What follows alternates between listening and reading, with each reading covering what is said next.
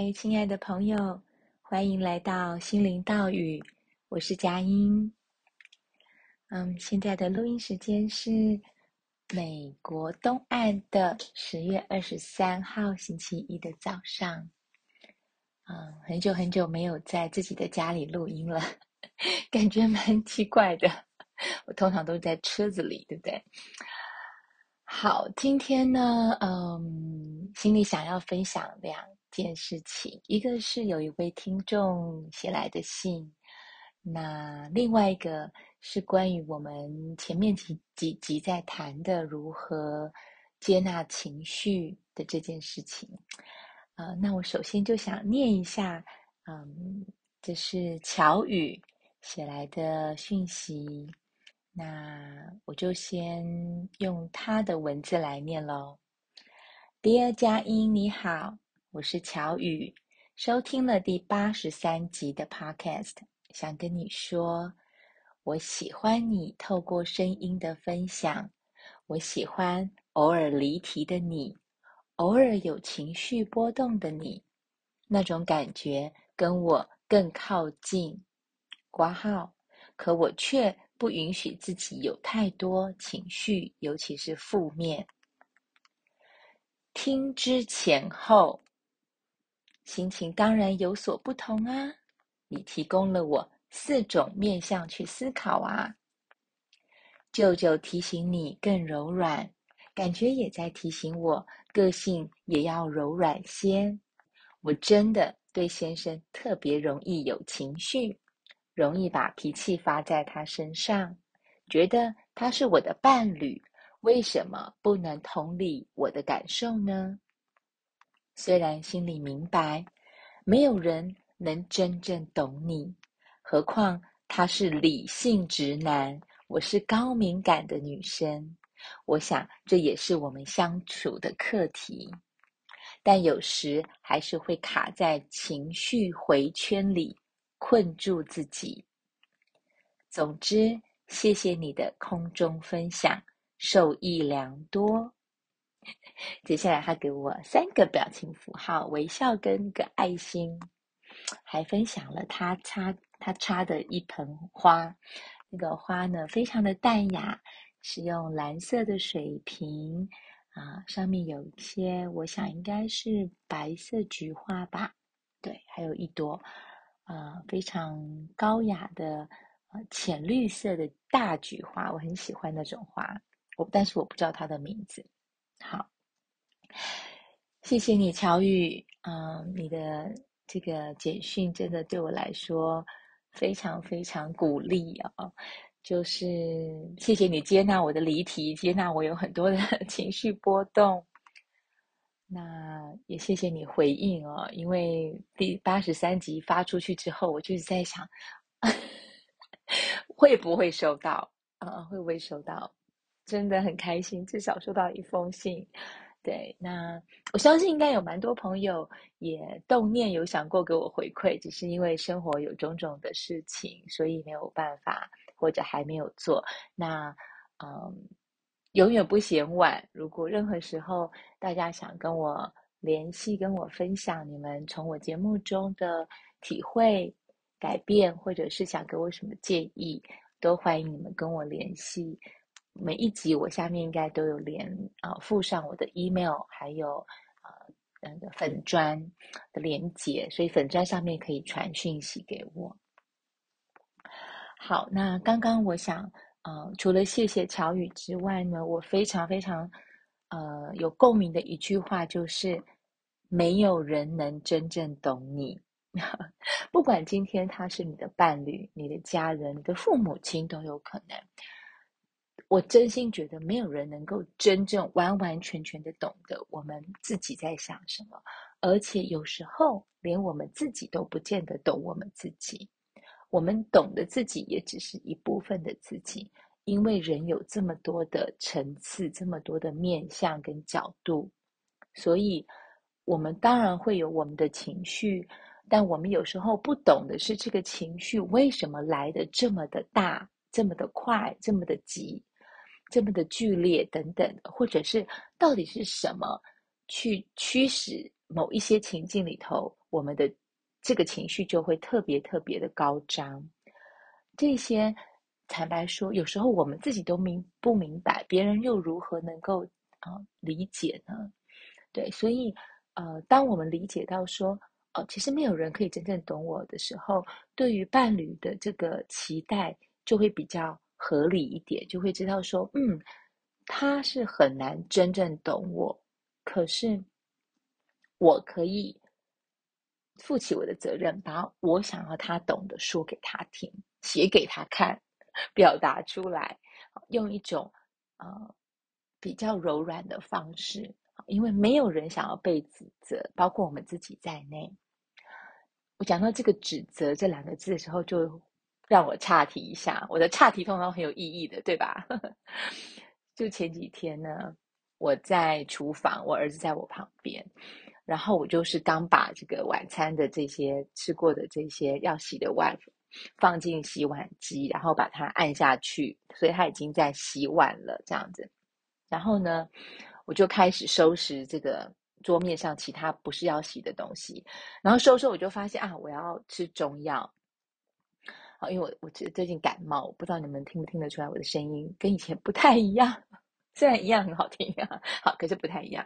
好，我就开始弄中药，然后呢，我是把它泡在一个保温壶里啊，保温杯不是保温壶，保温杯，所以它上面是有个盖子。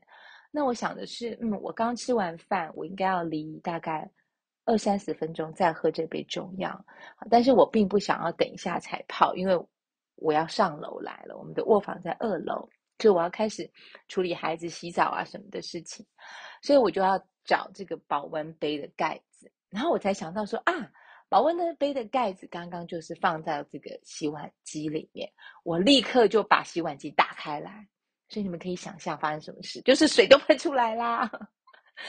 对，然后我就非常懊恼，我就哎呀，糟糕，这样子，我对我的口头禅就是糟糕。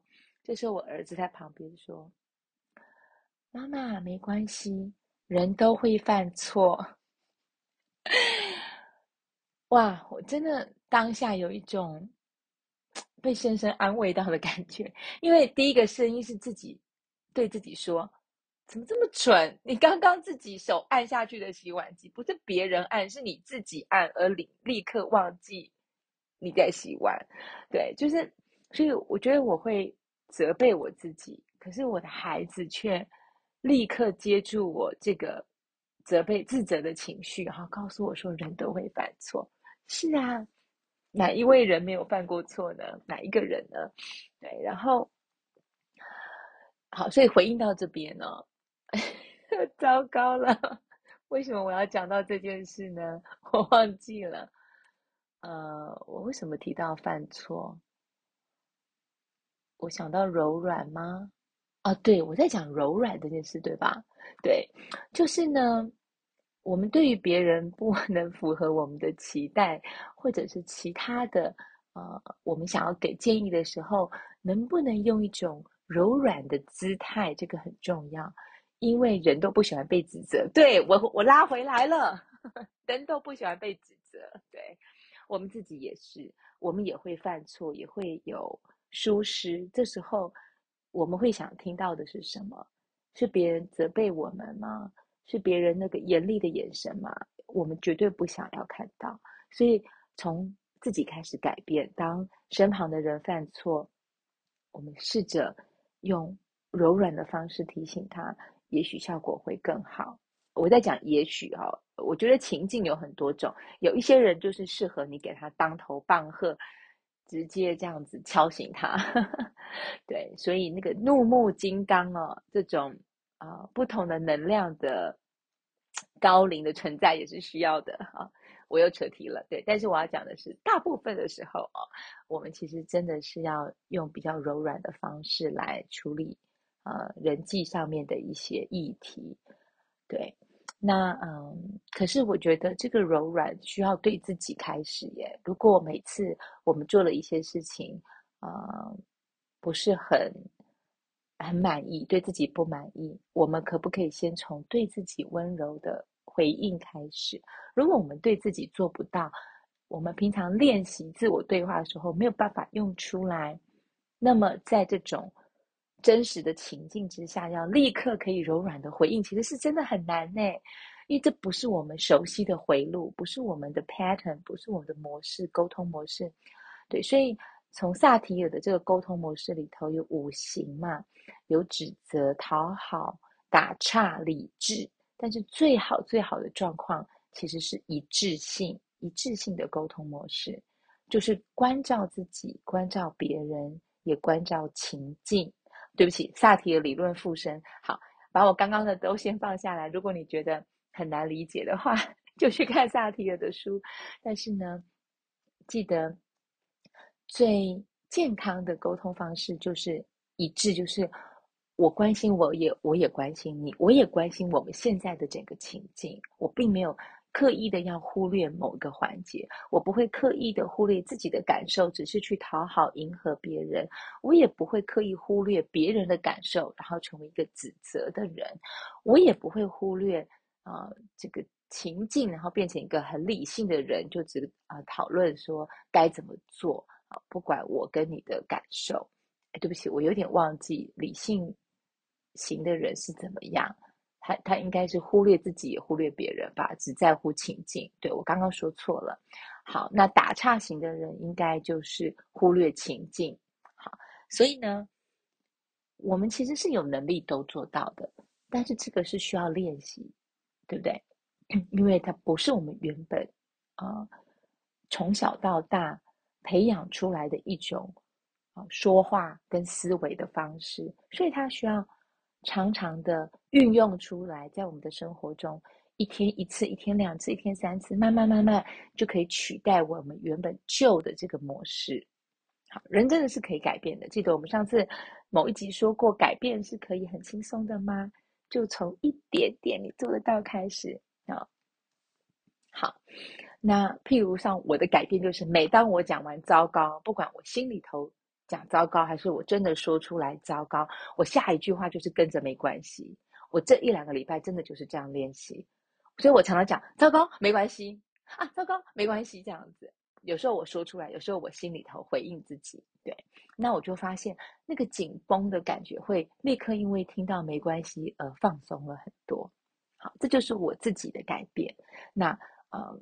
也许有一天，那个糟糕的声音就越来越小，越来越小。然后下一次，当我又做了蠢事，或别人做了蠢事的时候，我会很立刻说没关系。OK，那我就成功了，在这个小小的挑战上，我就跨越了，对吗？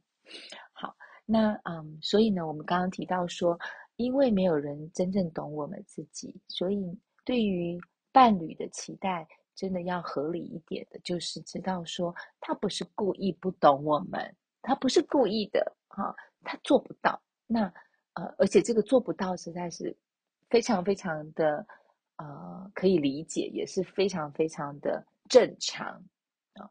所以这时候有情绪的自己该怎么样陪伴自己呢？好，这就是我下一段想要分享的。好，那嗯。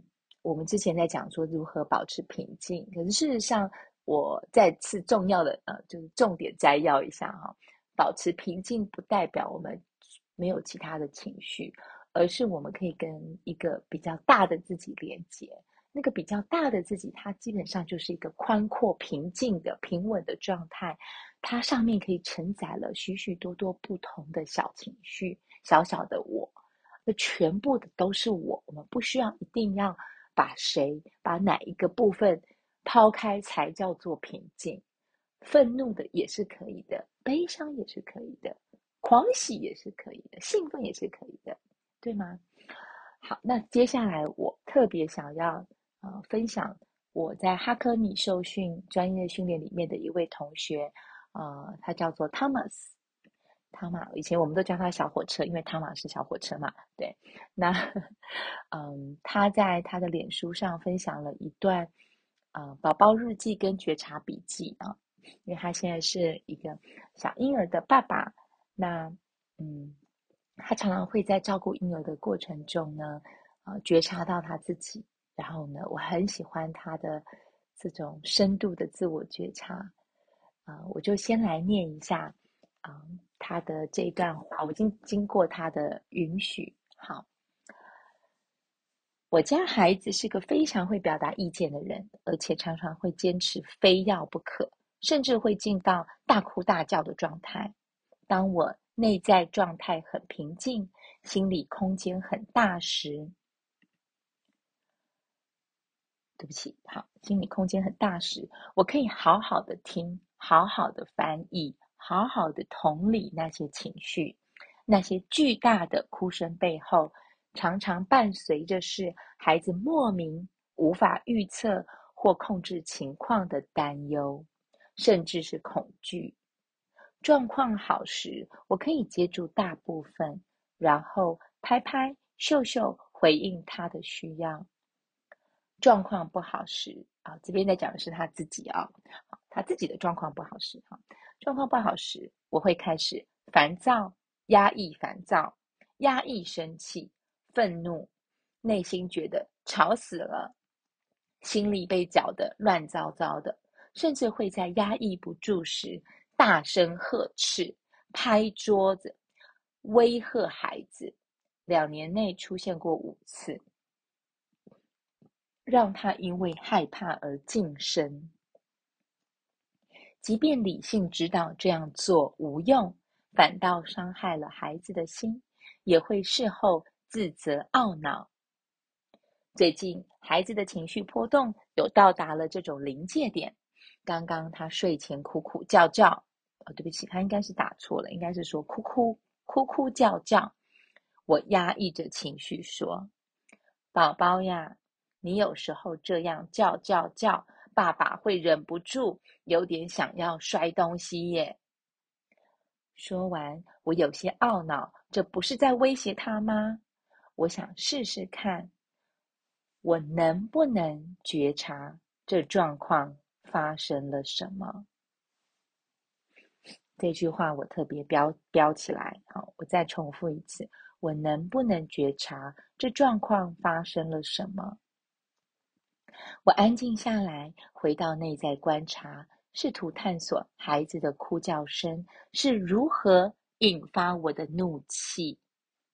首先，我做的是尝试用五 A 策略，即是我觉察、我承认、我允许、我接纳、我欣赏这样的句型。自问自答，边呼吸边观察。我觉察我在生气，我承认我在生气，我允许我在生气，我接纳我在生气，我欣赏生气的自己。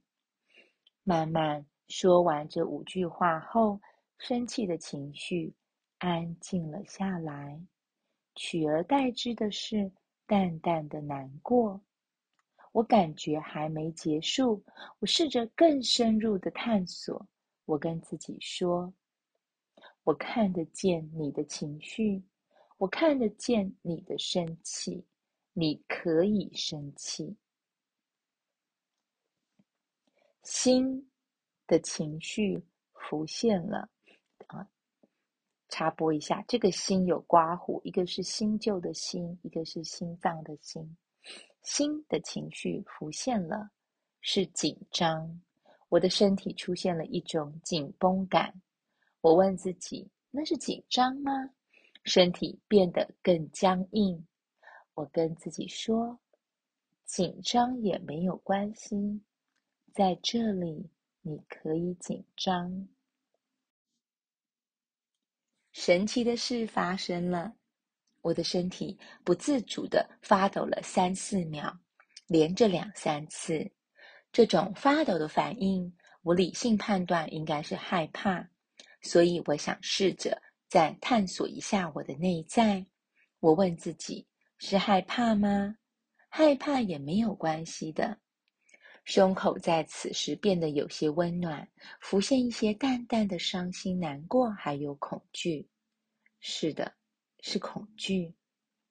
然后脑海中浮现出一些童年时父母大吵的画面与声音。我再次感受到一种一种颤抖，像是担心自己的生存，害怕父母吵架后我该怎么办。那是一个四五岁或更小的年纪，看着这个画面，我感受到那个小小的我的恐惧。我跟他说：“没关系，你可以害怕，我在这里，我跟你在一起。”画面里小小的我依然有些担忧。缩得小小的，但此刻的我内心满满的温暖与爱。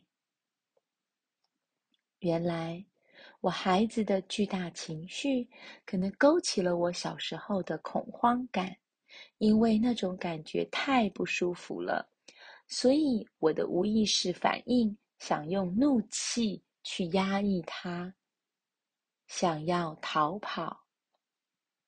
就这样，有点久没有跟自己做这么深的觉察与陪伴练习，稍稍有点卡。但庆幸的是，最后探索到很深的情绪，得到了满足与接纳。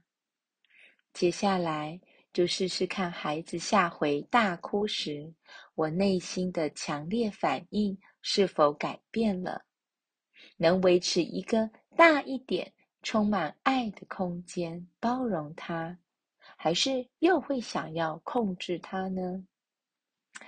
以上，如果你看完后，我也想要请你花点时间陪陪自己，或许就是安静的跟自己说：“愿我幸福，愿我。”平安。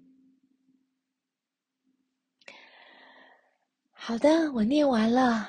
这就是 Thomas 小火车，没有汤马斯，Thomas 的分享哦。那嗯，不晓得现在大家听到这边，心里有什么有什么感受吗？这个例子关于。孩子的哭闹引发自己的不耐烦跟愤怒，又连接到自己孩童时代的恐惧，这些呃元素有没有触动到你们心里头的哪个角落呢？有没有勾起自己哪些回忆呢？现在的你身体有什么感觉呢？有想起什么事情，然后思绪飘走了吗？通通都没有关系。嗯，我自己在看完这篇之后呢，第一个感受就是，哇，我好欣赏，我好羡慕，啊、好欢喜的看到这位亲爱的同学啊，可以。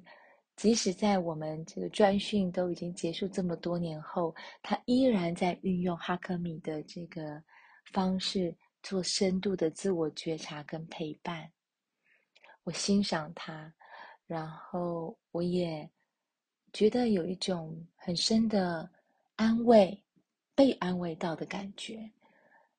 呃，有很多的层面，一个是身为妈妈，我也曾经失控过，吼我的孩子。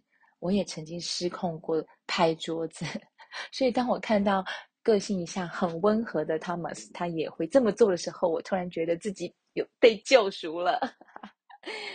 好，这是其中一个比较啊、呃、表层的这种安慰哦。再往下走的安慰，其实是呃，我小时候也有过那种恐惧，当爸爸妈妈关系比较紧绷，他们偶尔也会有。冲突或者是冷战的时候，气氛非常的凝结，呵呵，我心头也会害怕。那，嗯，那样子的感觉，其实以孩子来说是非常难去描述的。他们不知道父母亲到底是怎么回事？他们知道有状况，可是不知道是怎么回事。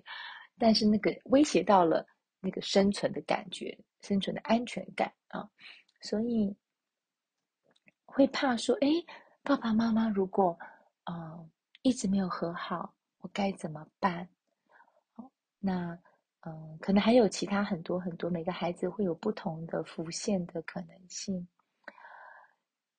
讲到这边，我就我就想起我儿子，也是在上上个礼拜吧，有一天他就突然跟我说，那个那一天刚好我先生没有上班，我跟我先生都在家，然后我儿子从学校回来，然后就发现，哎，爸爸没上班这样子，他就问我说，你们两个今天有没有好好相处？